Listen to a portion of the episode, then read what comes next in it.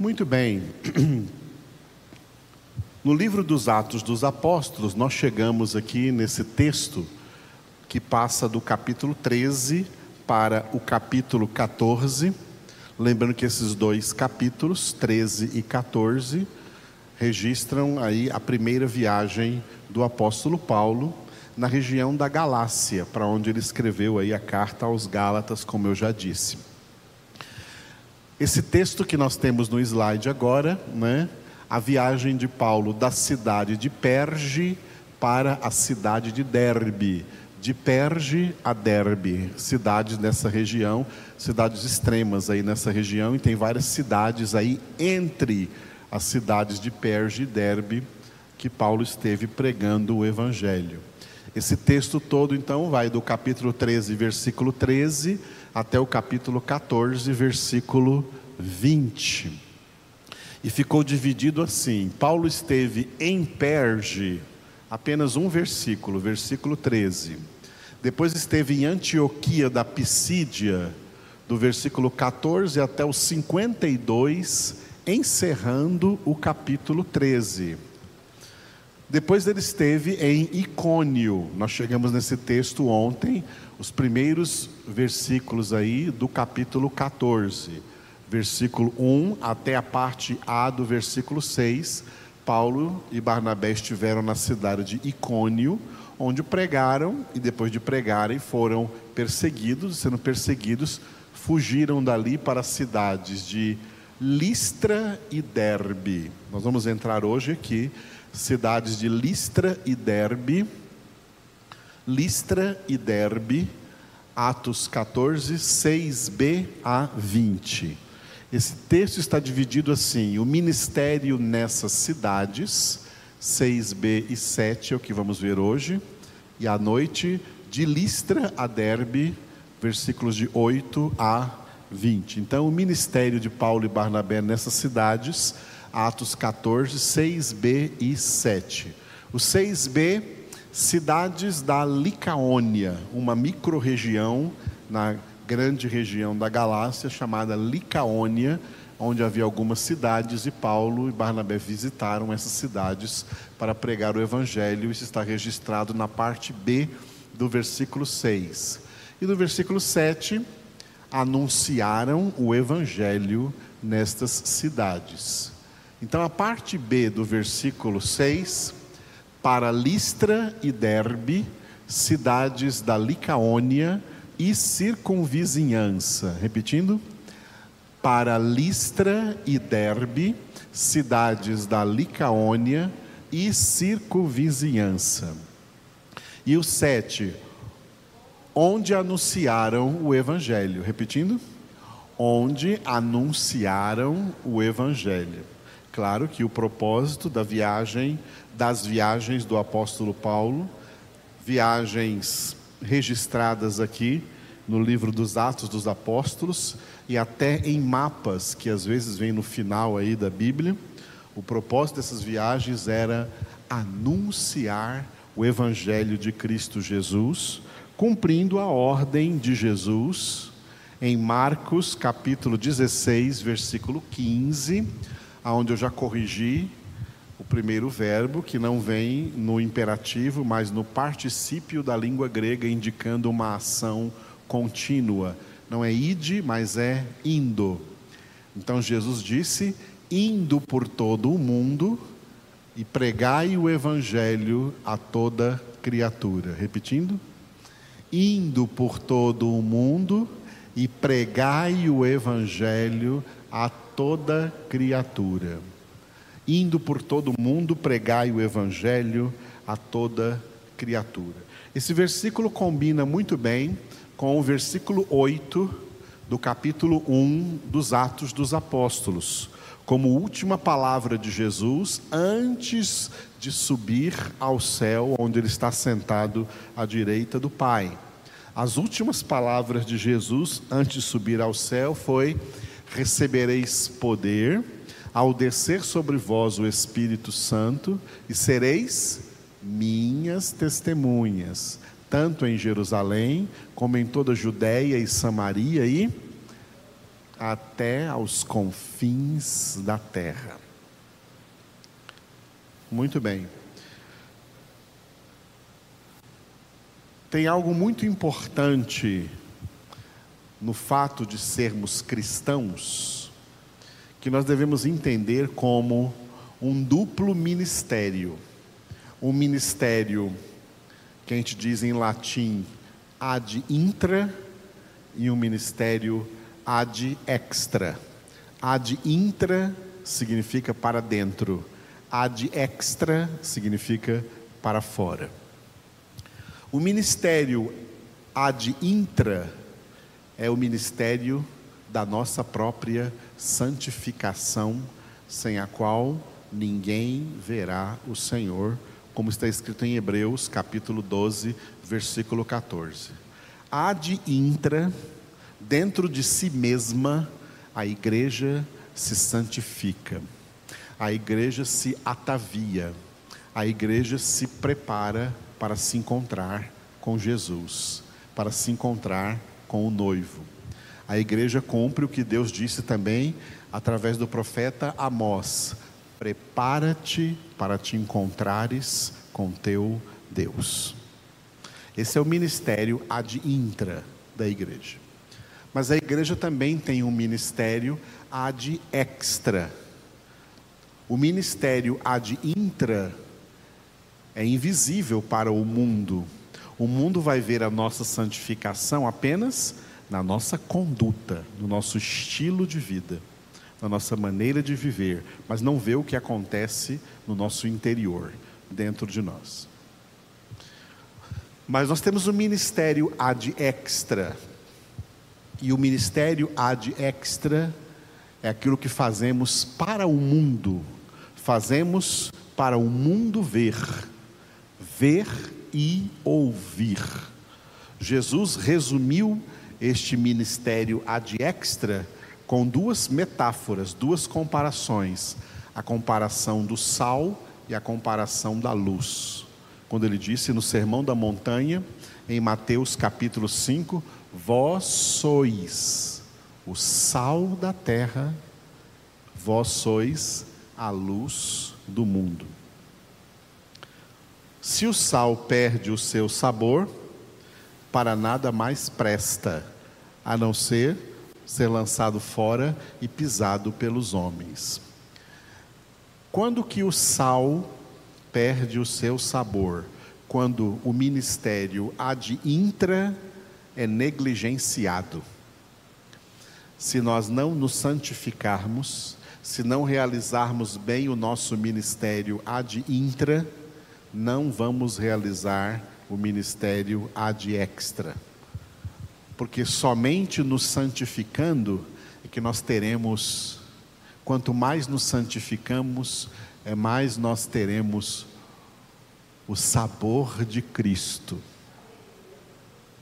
o sabor do Evangelho para o mundo. Nós estamos vendo aí, por causa de tudo que nós já meditamos hoje na Epístola aos Gálatas, uma multidão de evangélicos que é sal sem sabor, sal sem sabor de Cristo. O sabor dos evangélicos hoje é sabor do mundo e nada mais, não é sabor de Cristo.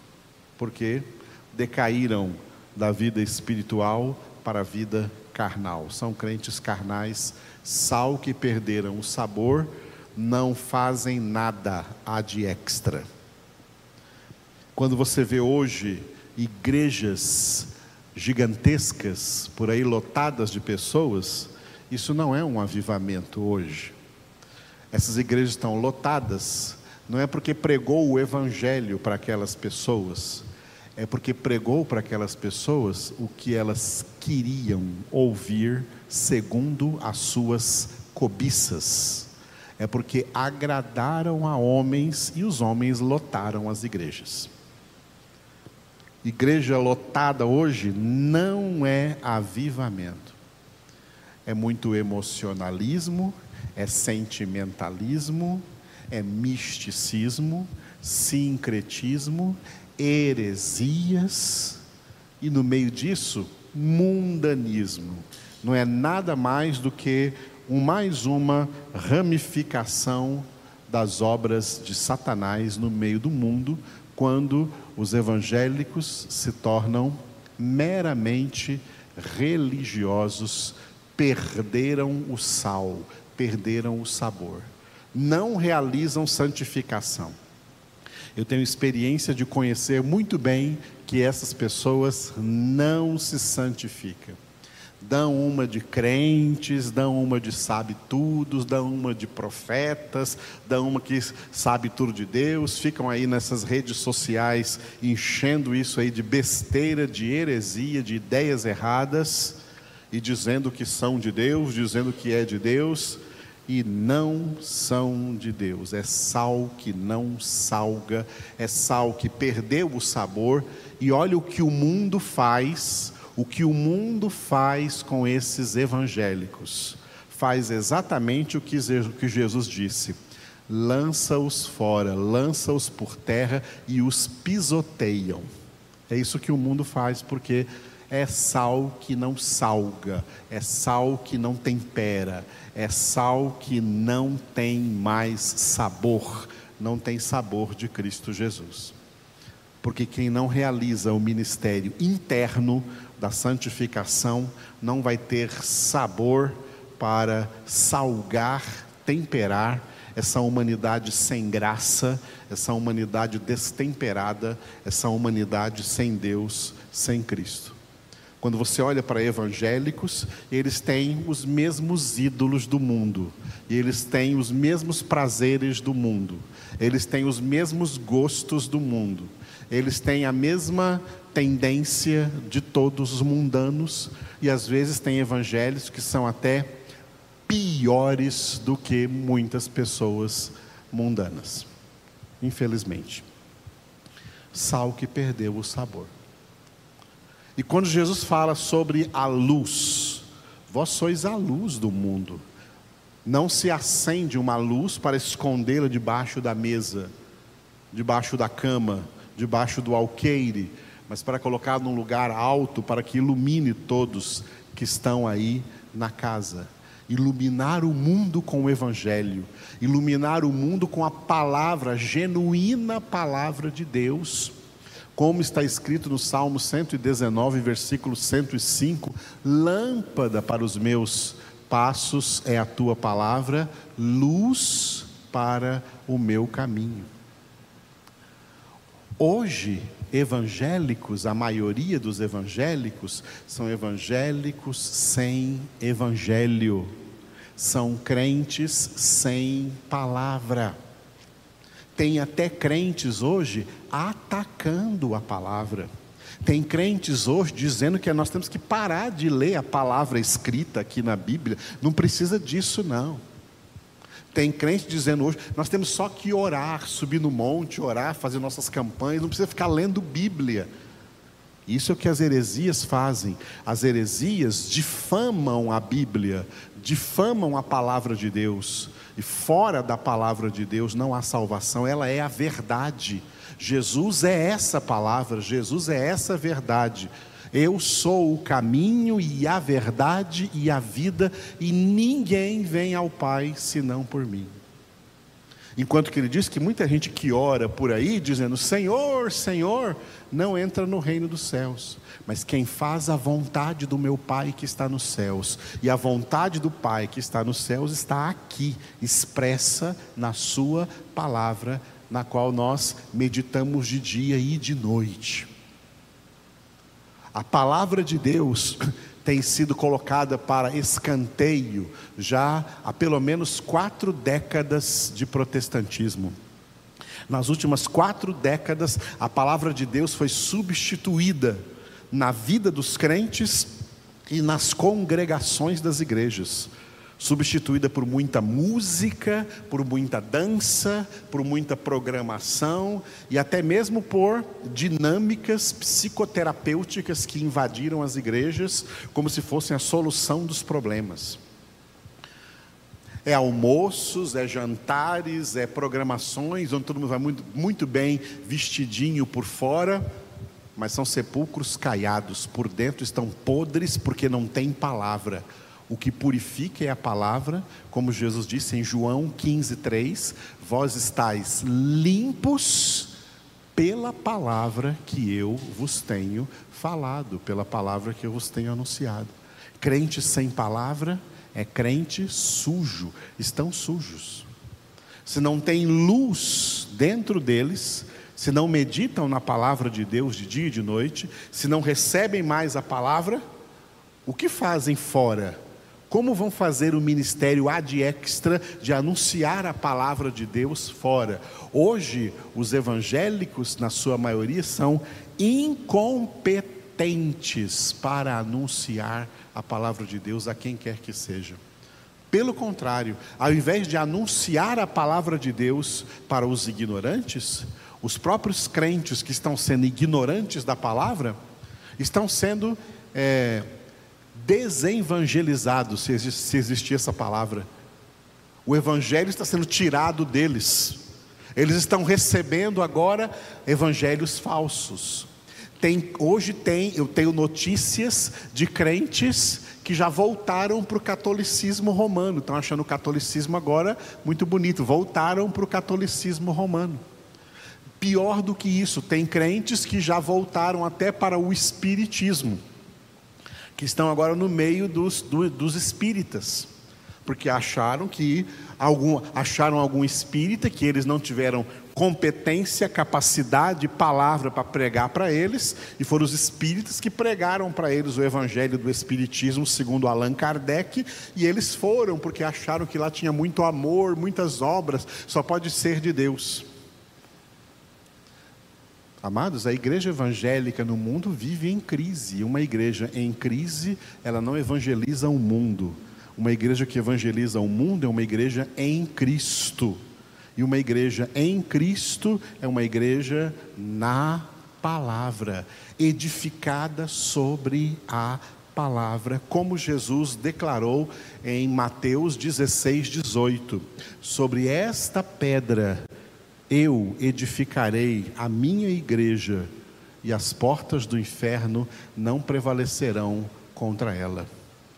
As portas do inferno estão prevalecendo sobre muitos evangélicos, porque eles não estão edificados sobre a rocha da palavra, estão edificados sobre areia, sobre terreno instável e estão todos em queda espiritual, se tornando de homens espirituais em crentes carnais. Isso é terrível para a situação da própria igreja e para o ministério que Jesus deu a essa igreja de pregar o evangelho a toda criatura. Preste atenção nisso. Só evangeliza quem é evangelizado. Quem não é evangelizado, como vai evangelizar? Ninguém dá o que não tem.